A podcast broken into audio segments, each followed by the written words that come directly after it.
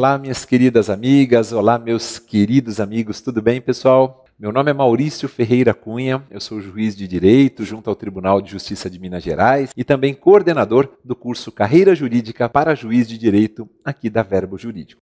É muito importante que nós analisemos com critério os informativos do STJ, principalmente pensando nas carreiras para a magistratura estadual, perdão, nos certames, não é?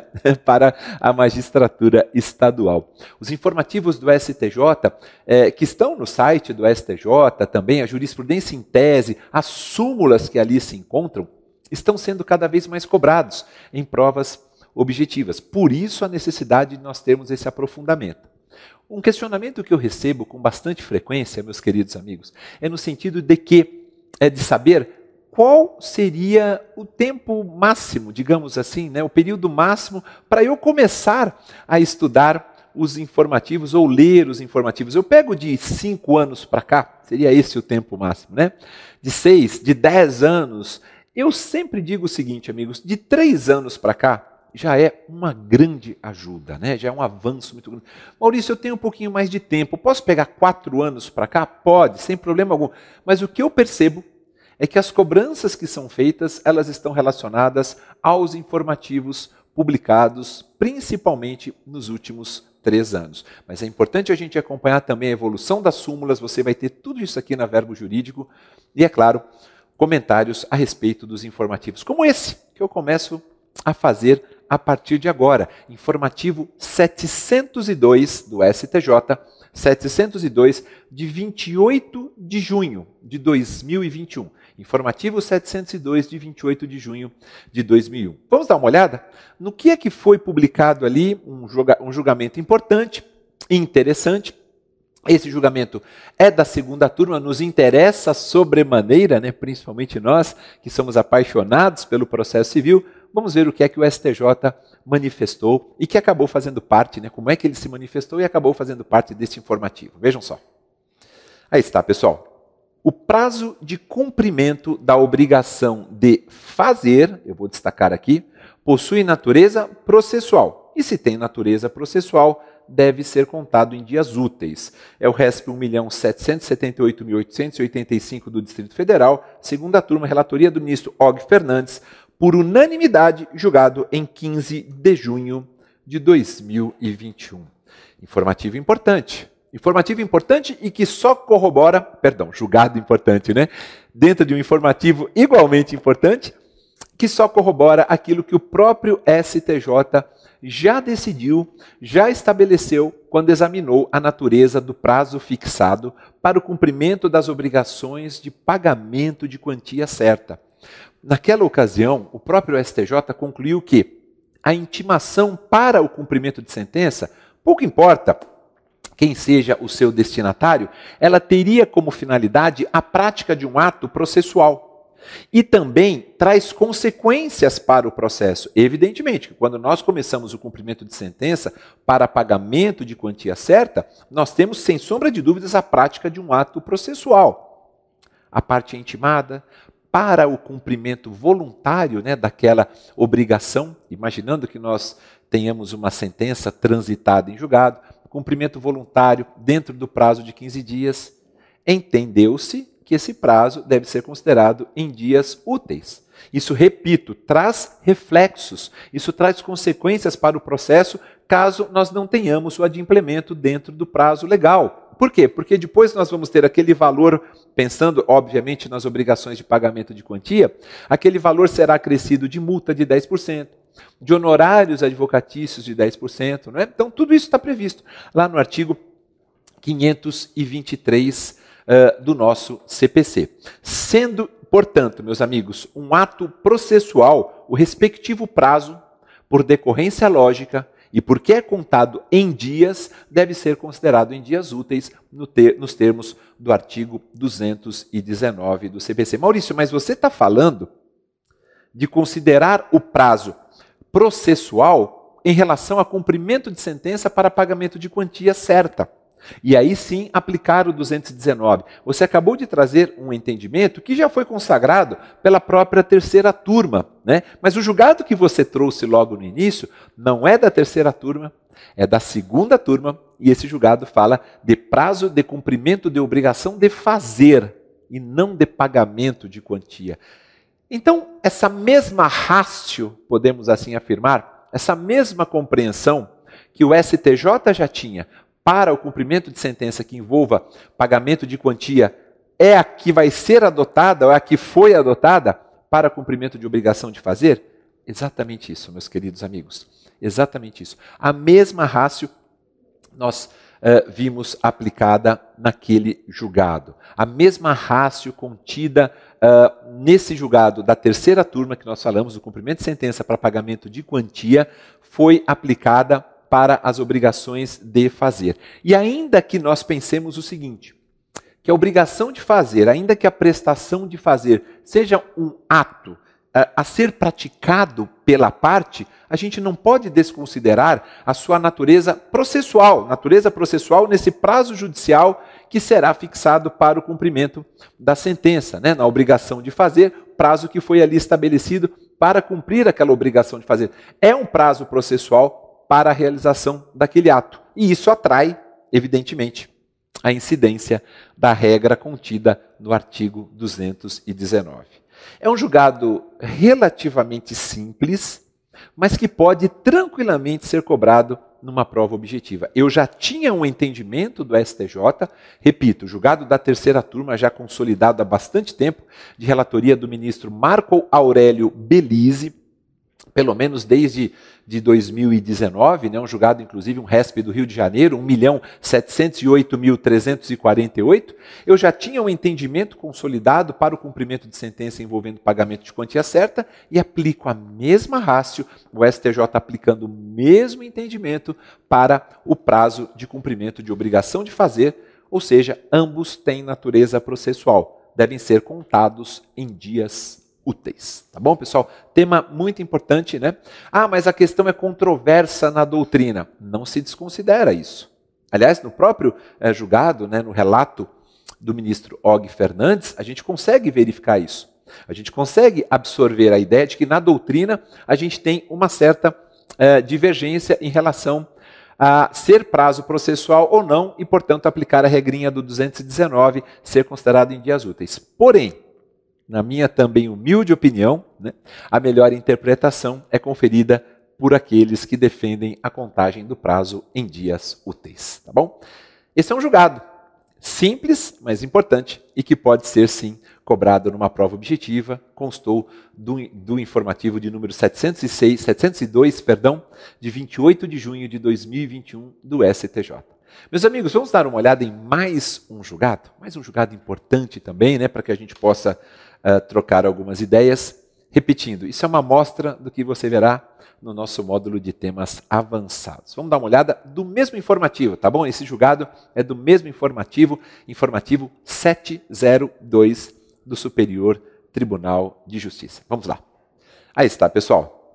A equivocada denominação do pedido reconvencional como pedido contraposto não impede vamos destacar aqui, merece uma, um marca-texto, não é, amigos?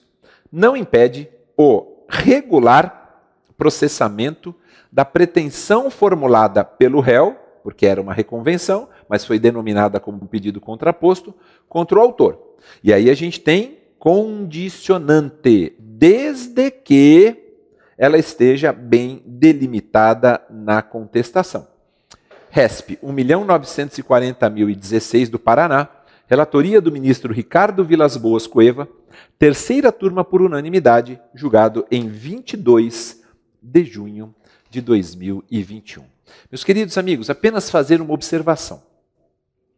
Uh, quando a gente fala de reconvenção, nós temos que atentar, né, nós aprendemos isso desde os bancos acadêmicos, né, reconvenção tem natureza jurídica de ação. Reconvenção é um contra-ataque do réu em face do autor naquela mesma demanda.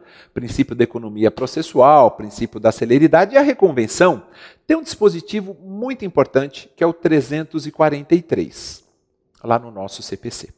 343. Aliás, a reconvenção, vocês sabem bem, hoje o reconvinte pode reconvir em litisconsórcio com um terceiro, como também o reconvinte pode, o réu reconvinte pode reconvir, né, ingressar com a reconvenção em face do autor reconvindo e um terceiro em litisconsórcio com ele. São novidades positivadas no 343 do nosso CPC.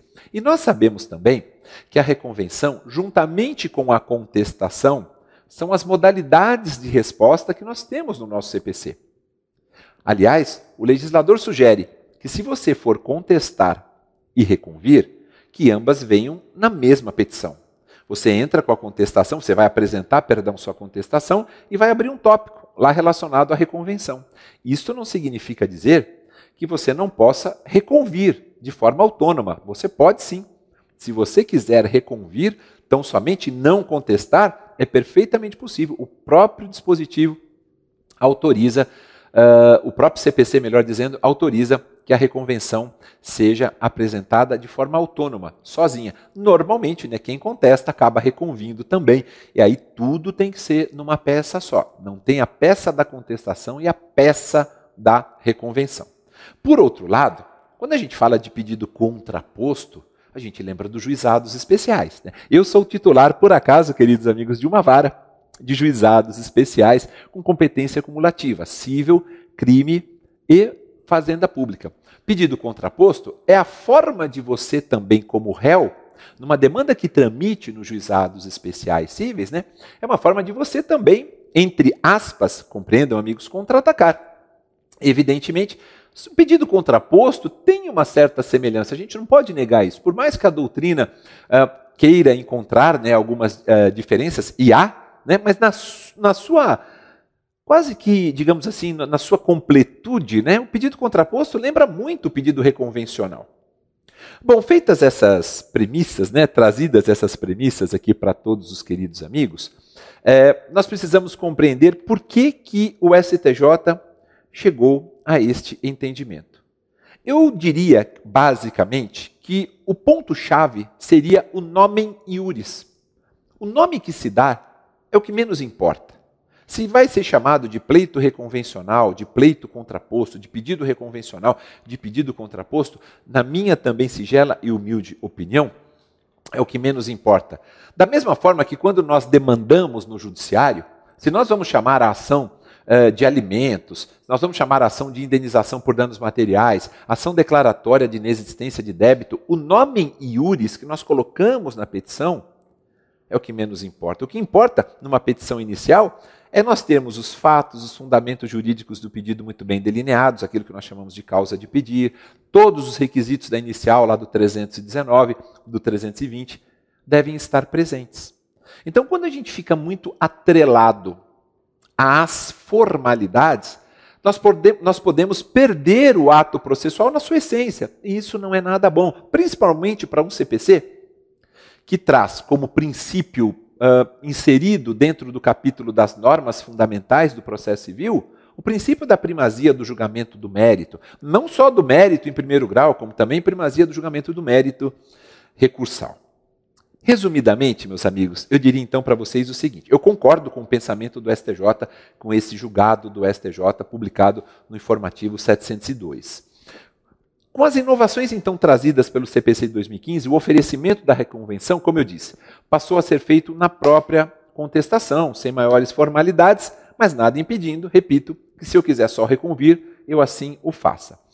Quanto ao mais, comparando com o CPC de, de 73, foram mantidos todos os requisitos próprios do Instituto da Reconvenção, que a, que a rigor são requisitos, volto a afirmar, né? São requisitos que não se diferenciam daqueles demais exigidos para qualquer outra demanda judicial. Por quê? Porque a reconvenção nada mais é do que uma ação autônoma voltada né, contra o autor, ação autônoma ajuizada pelo próprio réu. Também é importante a gente destacar, é importante a gente lembrar que o pedido reconvencional ele precisa estar bem delimitado, bem delineado, como pedido contraposto. Também se eu formular nos juizados especiais. Isso por quê? Porque o pedido reconvencional, tanto ele quanto o pedido contraposto, o que eles precisam trazer é elementos que digam, que manifestem, que expressem aquilo que o réu quer, evidentemente, e possibilitem o pleno exercício do contraditório e também da ampla defesa pelo autor reconvindo. O importante é observar isso, nós temos que focar nisso. Desde que observados esses requisitos, o juiz não precisa se apegar a um formalismo exacerbado. Ele não precisa estar atrelado a meras formalidades para dizer, poxa, era para chamar de pedido reconvencional e não de pedido contraposto. Nem vou conhecer dele. Não, não se quer isso. Isso bate de frente, isso colide com o princípio da primazia do julgamento de mérito, conforme nós acabamos de mencionar. Outra, outro ponto importante, que é destacado também nesse julgado do STJ, publicado neste informativo a compreensão do enunciado número 45 do FPPC, do Fórum Permanente de Processualistas Civis, que diz assim, basicamente, né, que para que você considere uh, como ajuizada, como proposta a reconvenção, não há necessidade desse nome iuris, né, ou dedução de um capítulo próprio. Basicamente é isso que diz o enunciado. Só corrobora o entendimento do STJ. Ah, Maurício, mas enunciado não tem eficácia vinculante. Concordo. O enunciado não tem eficácia vinculante, é uma mera recomendação, mas é uma prova mais do que concreta de que a própria doutrina, e eu me sinto muito à vontade porque eu participo do FPPC desde a primeira edição, de que a própria doutrina também tem o mesmo entendimento. Em suma, meus queridos amigos, a motivação jurídica apresentada na petição inicial, o nome em iuris que seja atribuído à demanda, não vinculam o juízo de maneira alguma. É isso que ficou muito claro nesse julgado do STJ. O que importa são os fundamentos que estão constando daquele pedido reconvencional, que por acaso foi chamado de pedido contraposto, ou poderia ser também o contrário, não é? Não há problema algum, né? A denominação do pedido reconvencional como pedido contraposto não trouxe nenhum prejuízo. Qual prejuízo se a outra parte teve a oportunidade, né, garantido o contraditório, de se manifestar, de se defender? E aí a gente invoca também a ideia que já está esculpida no nosso CPC, lá no 279, quando fala de participação do MP, nos casos em que o MP atua como fiscal da ordem jurídica, a gente invoca aquele brocardo francês, o pas de nullité sans griffe, que a gente já tem no processo penal e que agora está no nosso CPC, mais especificamente no artigo 279, que diz: só teremos alguma nulidade reconhecida se tiver havido algum tipo de prejuízo. Que prejuízo que há? Você receber um pedido reconvencional, né? ou como contraposto, ou um contraposto como reconvencional. Se foi possibilitada a ampla defesa para outra parte, que se foi assegurado o contraditório. Eu, particularmente, gostei muito desse julgado. Nomen iuris é o que menos importa. O nome que se dá é o que menos importa. Tá bom, meus amigos? Aqui é só um trechinho, aqui é só uma amostra né, daquilo que nós vamos ter nesse módulo de temas avançados. Eu tenho certeza que vocês vão gostar muito. Abordagem de informativos de jurisprudência, principalmente do STJ. Claro, o STF não ficará de fora de maneira alguma. Além disso, jurisprudência em tese, além disso, súmulas anotadas. Né? Por quê? porque cada vez mais a gente percebe que as bancas também estão exigindo conhecimento é, desses temas né, que são tratados nos informativos, na, na jurisprudência em tese e também nas súmulas anotadas, isso está sendo cada vez mais cobrado em provas objetivas. A nossa abordagem vai ser ampla, vai ser profunda naquilo que efetivamente interessa. Tá bom? Eu espero que vocês tenham gostado. Nós esperamos por todos vocês aqui na Verbo Jurídico com muita responsabilidade e, acima de tudo, com muito carinho. Um grande abraço, fiquem com Deus.